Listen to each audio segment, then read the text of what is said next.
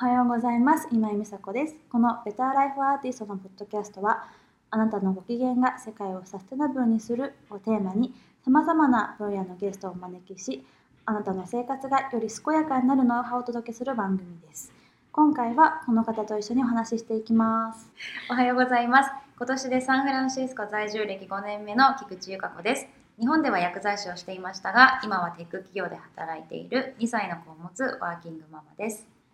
はい今回は第2回目ということで最新学歴を更新していくシリコンバレーの生き方で私たち2人の共通点は、まあ、ママであって同じぐらいの子供がいるっていうところと学び続ける姿勢があるっていうところなのかなと思っているのでこのテーマにしてみました。で今回のこのポッドキャストでは学び続けるってとっても大切だよっていうところをなんか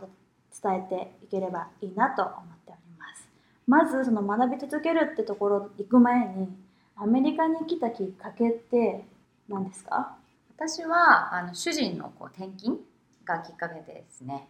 もともとそこまで私はあまり海外志向っていうのを今まで持ったことが実はなか実はというかなかったんですよ全然。まあ、日本で薬剤師をしていたってこともあり、ね、もう日本の医療機関でずっと働き続けるんだろうなって思ってた中で、まあ、主人とこう出会って結婚してそう。でそうなんですよ。で彼はもうずっとこう日本の後すぐシンガポールにもう付き合ってからずっと行ってて。遠距離恋愛？そうなんですよ。遠距離恋愛。で、えー、結婚してからもしばらくはお互いの仕事をこう日本とシンガポールとして遠距離結婚してたんですけど、うん、アメリカ行くってなった時にさすがにこう時差とかあったりさすがに遠いなと思ってで一緒についていくっていうふうに決めて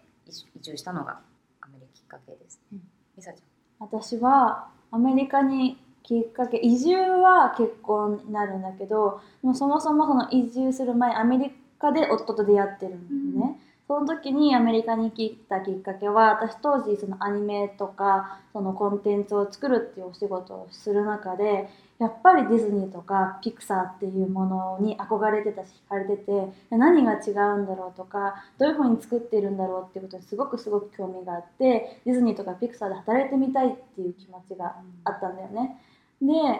それが25歳の時でだからちょうど25ってさなんか結婚とかそう恋愛とかもそうだし、うん、仕事のキャリアとかもすごく悩む時期で、で早く海外で仕事したいって気持ちが私の中であるんだあるんであれば早めに行った方がいいって思って25で一回行ってみようって決めて来たのがきっかけなんだよね。でサンフランシスコってピクサーのスタジオがあってでそこに行くためにそのサンフランシスコに初めて来た。でそこでピクサーに行く予定の時に今の旦那に出会ってるの。運命じゃん。ででそこからまあ遠距離恋愛日本とアメリカとでしてで結婚するって正式になってアメリカに来るっていうことになりました、うん、私たちの違いは私は全然こう行く気がなかったけど移住もうみそちゃんの場合はもうそういうそうアメリカであの生活と海外で生活すること抵抗がなく、うん、なかったし、うん、やってみたいと思っていた、このまずベースは違いはあるんですね。うんうん、で専業主婦になろうと思えばなれたわけだよね。お互いに結婚してアメリカ来るっていうところ、だけど由香子は語学学校に行って、うん。でキャリアを。ちゃんは？私は私も語学学校、私はまずアメリカのこっちの企業で働いて、で語学学校行って大学行ってその後にまあ最近も大学の授業をまた別で取って学位を習得するって感じで。学び続けるっていうことをやってるんだけど何歳の時に語学学校行ったってこと？私も30過ぎてましたよ。うんうん、だってえ2017年ちょっと計算していい？えいいよ。え だいたい30だから30超えてかか32、3ですよ。32、3でそのまあ彼のその転勤を機に一緒に来てそう。で初めはそうなんですよ。本当におっしゃる通り専業主婦っていう選択肢もあったんですけどやっぱ日本でこう薬剤師でこう割とバリバリとまあ、やっていたので、まあ、どうしてもやっぱ社会と関わっていたいなっていう気持ちがまずありました、うん、でも英語は本当ゼロだったんですよ。英語を使う機会なんて本当になかったのでまずいきなりこう社会に出るっていう不安はあったので来てから初めの年はあのカリフォルニアってこう移民がすごく多いんですよね、うん、南米からもこういったそのアジアからもそうなんですけど。でそういう人に対して無料で開放というか無料で英語を教えてくれる語学学校っていうのがあってそこにまず私は通い始めました。シティコレッジってこと？えっ、とね名前は怪しいけどアダルトスクールっていへうー。あの本当に州がお金税金うんうん。でこうやってくれてる学校があって、そこに本当にねそういろんな国の人が来て英語を学んでそう。やっぱね割とね日本人ってこうねあの義務教育で英語をずっと中学から勉強するじゃない、うん。今はもう小学校まで下がってるのかなそれが。なので割とこうグラマーはできるんですよみんな文法は、なのでねこうクラスのレなんていうんですかあのレベル別があるんだけど、うん。大体日本人って一番上のクラスにえー、入っちゃうの。あの文法ができちゃうから。へえ私全然下だったよ。え多分ねそれレベルが違うと思うよ。私の入ったの無料でやってるところだから、そうでもう喋れないの日本人って。やっぱ上のクラスにいるその違う国の人って多少文法が間違っててもすごく話すの。もうそれってやっぱり国民性もあると思うんですけどだそこも結構衝撃だったしあとはやっぱねあの日本の人って割とこう周りの意見に合わせる人って多いじゃない。そのど同調圧力じゃないけどやっぱ同じであることがいいってされてる文化が割と日本って根付いてると私はちょっと思っているのでだからあまり自分の意見がない人が多い、まあそれうん私もその一人だなってすごく感じたんだけど。でもやっぱり違う国から国の人が例えば中国とか、まあ、インドとか、うん。そう、まあ、南米の方もそうだけどやっぱ自分の、ね、意見とかっていうのをすごく持っててやっぱそういう人ってやっぱ意見があるから話せる話そうとするじゃない、うん。だからそれもあってこうたくさんこう話すんだよやっぱりそういう人の方がうぐんぐんと英語力も伸びていくなっていうのはこう一緒に授業を受けながらでもうん。感じてましたね。りさちゃんはどうでしたか？学校生活。学校生活私は26で最初にこっちのアメリカのスタートアップで働いててでその後まあいろいろあって契約が終わった後にやばいなって。何がやばかった？語学力が。語学力が。働いてて、働けたのもやっぱりその環境特別な環境だったその働いてる人たちがアニメとか漫画とかそういうのが好きでコンテンツ作りをしている人たちだったから日本人好きだったしできない私でもこう私ができることがどういうことだって分かってくれてるから聞いてくれよっていうすごい意思がある環境だったからそんなに喋れてなくても仕事ができてるかどうかは別としてまあ給料は振り込まれているっていう状態だったんだけどいやこれはやばいなって自分でもじうまく伝わってないっていうのは分かってそういう環境でさえもうまく言えてないっていうの実感としてすごくあったから語学学校行こうと思って私は有料の学校に通って最初はシティカレッジの無料のコース行ったんだけどでもそ無料のコースだと周りがガチじゃない人も結構多いから、でもつ月、まあ、私が行ったの大体20万ぐらいするような語学学校に行っててそこはやっぱりみんなが本当にガチガチでというかすごく厳しく毎週毎週テストがあってスコアが出ないともうそのクラスに居続けるとかっていう結構厳しめの語学学校に行って1年1年いたかなぐらいいてでその学校からトランスファーでシティカあの他の、えっとコミュニティカレッジに移転できるんだよね。そのせ制度を使って私はココミュニティカレッジにあ日本でいう短大みたいなものに転校したっうんていう感じですね。だからきっかけとしては自分やばいなってうん。思って。英語力がうん。まだだなって思ったのが、一緒ですね。じゃあ学校に行くその動機っていうのはお互いその英語力をまず身につけなきゃっていううん。ことで行ったっていう、そう美沙ちゃんはそこから、まあ、あのコミュニティカレッジっていうのは短大のようなところに、まあ、行った。それが一つ選択肢としてあると思うんですけど、私はその後にまあちょっと働いてみようっていうふうに思って働くっていう、まあ、ことを選択したんですけどでなこう働くって言ってもまあいろんな、ね、あの選択肢がある中でまず私はあの薬剤師を日本でしてたので、まあ、薬剤師が本当はしたかったんですけどただ日本とアメリカってその薬剤師の資格の種類が違うので、まあ、もう一回大学に通い直さなきゃいけない。あとプラス2年そうそう博士課程まで取らなきゃいけないっていうのでちょっとそれはさすがに道のりが長いなと思ってなのでまず薬剤師のアシスタントっていう資格が日本にはないんだけどこのアメリカにはあってでその資格試験も同時にその、えーアダルトスクールっていう無料の学校に通いながらあの資格試験の勉強もしてでその1年後にまあその資格を取ってで日本でいう、ね、松本清みたいな、うんあのドラッグストアドラッグストア。はい、あの CVS っていうんですけどそこの薬剤師アシスタントとして働き始めました。でそこで初めてこうガチネイティブのもう英語しか喋らない人だけに囲まれて、うんこう働いた時はそのきっとその美沙ちゃんがその来たばかりの時そのアメリカのでも多分違うと思う。あの私たちのか私の環境は聞こうって思ってる前提に立ってくれたけどでもそっちの CVS とかはそのヨコに興味がない人たちがそう,、そうね。そうね。だからそう私ができて当たり前みたいな、うん、英語ができて当たり前で接せられるから割と怒られたし、あとは電話が一番きつかった。きつい。私今でもきつい。電話かかってきて出てでその、ま、か彼らのその、ま、患者さんがこう、ね、何か訴えるじゃない。名前すら誕生日ですら聞き取れないの。なんか慣れない名前ですもんね、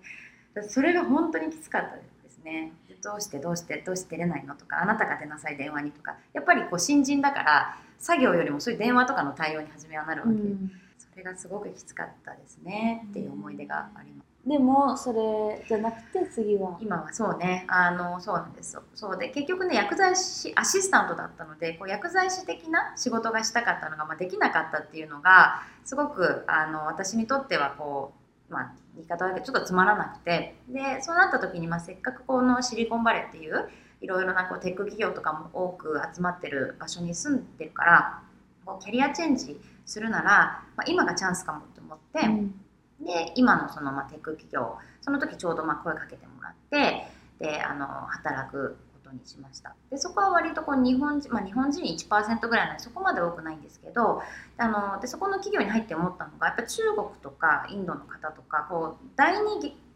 第二外国語が英語っていう人が多くてだからガチのネイティブじゃない人たちがこう頑張ってるっていう環境だったので、まあ、割とその苦しんでるのって私だけじゃないのかもってその語学の面でっていうのを、まあ、感じてあの働けていますね今も。今もだから全然英語なんて発展途上なんですけどでもこうねあの働く意思があればやっぱりこうみんな英語は多少ねダメでもあのうまくあの働けるので、まあ、そこの点はこう良かったかなと思いますね。経験として、うんうんうんで私もその大学に入って大学に入ると何かこうメジャーを決め自分の学問を決めるのでキャリアチェンジ何かしたいなというふうに思ってやっぱりここ IT だからそういうエンジニアとかデザインとかっていう部分に興味があってでエンジニア旦那がエンジニアなんだけど私それ同じようにできないなって思ってデザインを英語で学びたい。やっぱえ何かのワークを習得する時に自分が学びたいと思えるものをその英語で学べるってことにことでより英語が学べるんじゃないかっていうふうに今思ってたのでメジャーをデザインにして大学に行って授業を取ってました。だけど、まあ、途中で私卒業2年間行ってないんですけど途中で今休学いまだに休学中になってる。そのきっかけとか休学は？あそう子供ができたから。子供ができてつわりがひどくて通えなくなっちゃったっていうのがありました、だけどねそういうキャリアチェンジのいい機会だというふうに私たちは捉えて学ぶっていう選択肢をして。でプラス私は最近イリノイ大学のイントロダクション・トゥ・サステナビリティという学位を習得しました。何に使える？あ職業として、うんうんうん、職業としてじゃあのサンフランシスコだと、サステナビリティマネージャーっていう、あるんです、ね、ポストが最近あって、それは企業がサステナブルとかその SDGs って呼ばれるもの、まあ、持続可能な発展目標についてどういうふうに企業がアプローチしてどういうことを施策としてすれば社会にどういう効果があるのかっていうことをかあの指標として出せる人確かにそういう企業も今ね日本企業もこう割とそういうのサステナブルって取り入れてるところ多いですよね、うん、アメリカだと特にそういう役割が必要とされる、うん、いろんなかんいろんななんて分野の知識を持ってさまざまな角度から一つの物事を見るっていうスキルがサステナビリティっていう大事なんですよね。でそういう職業に就く可能性もあります。私はなんだろうそういう仕事がしたいっていうよりも、まあ、ただ単に興味があってでなんかこの寿命が伸びたじゃんか、うんうん、私たちってで私たち今、ね、私が2000あ 1991年生まれてるんだけど、まあ、102歳ぐらいまで生きるって言われてるんですよ、で娘が生まれてる2019年に生まれた人って108歳まで生きる可能性があるっていうふうに呼ばれててなんかそうなった時にこの18まで学んだスキルを一生活かせる時期ってもう終わってるって私は感じててだからこの何か自分が興味持ったことをちゃんと学位を取るっていう意識を持つってことは今後長い目で自分が働いたり社会と関わるっていう中でとっても大事にしたい意識だなっていうふうに感じててだから興味があるなって思ったことはあなんかどこかで大学の学位習得できないかなっていうふうに検索して今回コーセラっていうスタンフォードが始めたオンラインのコースの中に入りの大学がそういう学校が提供している。大学の授業を取って学位を習得したというかそのコーセラには、まあ、スタンフォードが始めたのでスタンフォードの授業だったりとかイェール大学とか世界の、まあ、いろんな各国の授業が取れるのでぜひぜひ今日何か興味があることあればそこで検索してもらえると新しい学位が。それ日本からも？できます。もちろん世界中であのオンラインだけで完結できるから。えでもそれって日本語訳とかついてない？ついてない。それはあのあなんだろうな。大変じゃなかったですか？大変だよ。大変大変だった。あのやっぱり英語を学ぶっていうのはやったじゃない。でも英語を使ってあの試験も受けたと思うけどあの授業を取るってそのコミュニティカレッジに入った時その大学入る前に大学の授業の受け方っていうのをやるんだよね、授業の中あそういう子の取んないと大学の授業に取れなくて、このアメリカの授業の取り方っていうのはあるからそれを知っといた方がもちろんいいんだけどそれエッセイの書き方とか、質問の受け取り方質問の返し方とかね。あのまあ世界中どこからでも受けられるしそれを検索すればまたどういうふうに大学の授業を取ればいいのかっていうのは出てくると思うから。そのオンラインの入りの大学の受ける前にそのエッセイの書き方とかっていうのは学んでおかなきゃいけないいけないってこともないけど、うん、学んでおいた方が書けると思う、うん、あの課題ってテストがもちろんあってプラスエッセイ書かなきゃいけないんだよね。エッセイっていうのは何て言うんだろう論文？論文、うん、そんな長い文章ではないけど、自分のこの記事とか先生が登壇している内容に対して自分はどう思うかっていうのを書かなきゃいけないからやっぱりそのこうでもオンラインだからその場で書けって言われてるよりは検索、翻訳いくらでもできるので、そこら辺は自分が書けないなと思った翻訳機を使って書けばできると思うので、で私のオンラインコースの今回の取り方は DeepL っていうのを使って一回翻訳して。まずその全体の文章を素読みします、そのまま読みます、そう読んで、分かります。分かんない単語そりゃね学問に特化した単語が多いからたくさんあるよね。それを DeepL っていう Google トランスレートよりもより性能があると言われている翻訳のやつで、ね、そう DeepL で翻訳してでもう一回ビデオを見ながらそれを読み,、読みますと。ちょっとかなり内容が入ってくる、でテストはテストの質問文が分かんない何聞かれてるのか分かんないからそれは結構翻訳かけたテストの時は間違っちゃいけないから翻訳かけながらやってでエッセイはでグラマーのチェックはグラマリーっていうチェックしてくれるサイトがあるのでそこで自分が書いた文章を入れて文章的に間違ってるとこ直してって提出っていうのをやってました。だから英語でねあのオンラインでてこうあるって方もいると思うけど全然私はできると思います。私ができてるなんだって。あの私全然ダメだから英語。いやいやいやまあでもやる気があればねそうですよね、うん、特にオンラインとかだとそうやって今言ったような翻訳機とかもあるし、うん、こうだから私も薬剤師アシスタントの資格取る時とかはやっぱり全部英語なんですね。こうバイリンガルじゃバイリンバイリンガルごめん。あのね母国語が日本語とかだと倍時間かかるわけじゃないそう日本英語を日本語に訳して日本語で理解してとかってね。うん、ねネイティブだったらねそのまま英語でストーンっていくるのがね倍時間かかるんだけどやっぱりね目標があると頑張れるしね、こう好きなことだったらこうなんとかね英語難しくてできなくても頑張れるから。そうめちゃめちゃ楽しかったのそれで、うんうん、なんか本当に楽しかった。なんそのやっぱりサステナブルの興味があったっていうのがあるしその興味があることをちゃんとこうより研究してる人から教えてもらうっていう楽しさを今回してしまった知ってしまったからもう次もあれ撮りたい次もあれ撮りたいってもう2個ぐらい撮りたいのがある素晴らしいね、うん、うん、やっぱ楽しいっていうかやりたいっていう気持ちが一番大事かもしれないね、うん、英語を学ぶ、ね、そう、でいっぱいこういろんな文章を読むことに抵抗がなくなったからあの久しぶりに語学語学学校で使ってたワークノートをやってみようと思ったらめちゃめちゃ読めるようになってたの。すごい。それがすっごい嬉しくて、うんうん、めっちゃ読めるみたいな。えー、読め読むことに抵抗がないっていうのが一番あれだと思うんだよね。自分の中で自分を苦しめてる気づいてないなんかシャットアウトしちゃってたんだろうね。今まで疲れるとかもう前提としてそういうふうに思ったけどでもいっぱい経験したおかげで読めるようになって読めると抵抗力がなくなって、うん、なんかより楽しくなった。アメリカで過ごしてて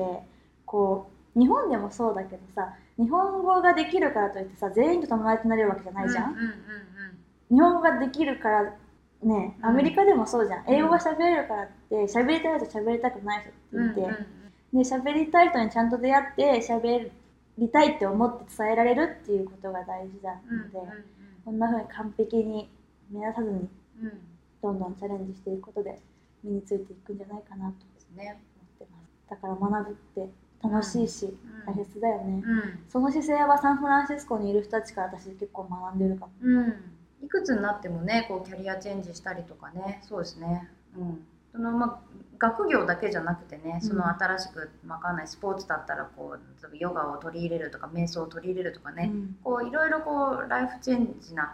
チェンジするものをあの取り入れること方がすごく多いからそこは学びますね。うん。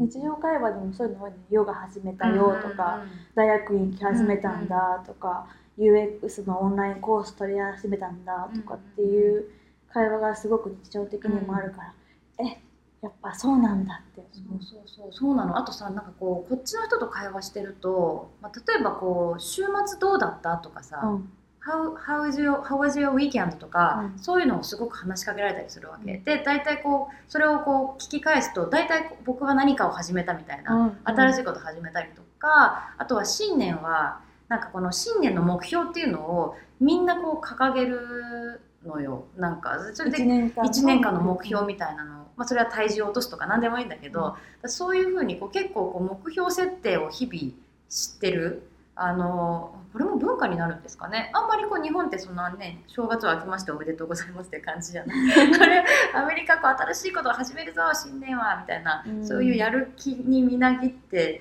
る方が多いなっていううふうにん。思って、まあ、そういう姿勢ってすごく大事だなっていうのは思いますね。大事ですね。しかもなんかこういうの始めてみたんだけどって教えてくれようとする姿勢みたいなのも含まれてるのかなとか思ってて。うんうんうんうん。そうねなんかそれも素敵だなって思って、うんどんどんどんどん周りの人と自分の知識をシェアするみたいなのは、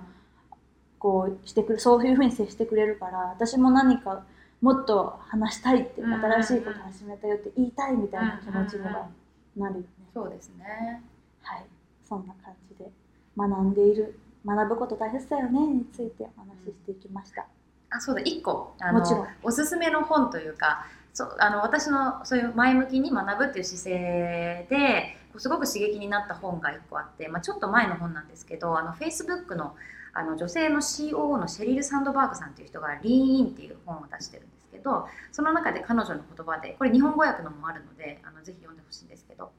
キャリアはこうはしごじゃなくてこうジャングルジムのようなものっていうふうに言ってるんですね。そうだからこうとにかくなんて言うんでしょう。その企業の中でトップで上り詰めるみたいな感じでこうはしごで上がるんじゃなくてこうキャリアチェンジしてもいい。もうそれは人生100年以上の時代だからそうしていくことでこう自分のこうなんて言うんでしょうか新たにやりたいっていうふうに思うことも見つけられる可能性が増えるんだよっていうふうなことを言っててなんかそれに刺激されてこう私も薬剤師の道からちょっとこうキャリアチェンジしてみようと思ったきっかけでもあったんで、うんちょっとぜひうん、いいですよね、うん。はしごじゃなくてジャングルジムっていう、うんそうそう。だから回り道してもいいからっていううん言葉があったんでこれもちょっともし気になったらね読んでみてほしいなと思います。リーンイン。リーン日本語のタイトル日本語のタイトルもリーンインなはず。リーンってこう寄りかかるという意味なんだよね、うん。だからこう誰かに頼ってもいいこう回り道してもいいからこうなんだろう人生こう楽しんでこうよチャレンジしてこうよっていうような本なのでそうすごく、あのいい本ですはいでみてください私も読んでみます ぜひぜひはい。この番組ではあなたからの質問、感想を募集しています。私のインスタグラムやツイッター、今井美佐子で検索すると出てきます。そちらの DM に送っていただくか、ハッシュタグベターライフアーティスト、カタカナで感想を書いてつぶやいてくれると嬉しいです。でまた、今回出てくれたゆかことのインタビュー記事は、ベターライフアーティストのメディアの方に掲載してありますので、そちらの方もどうぞ読んでください。はい、ここまでのお相手は今井美佐子と菊池由香子でした。ありがとうございました。ありがとうございました。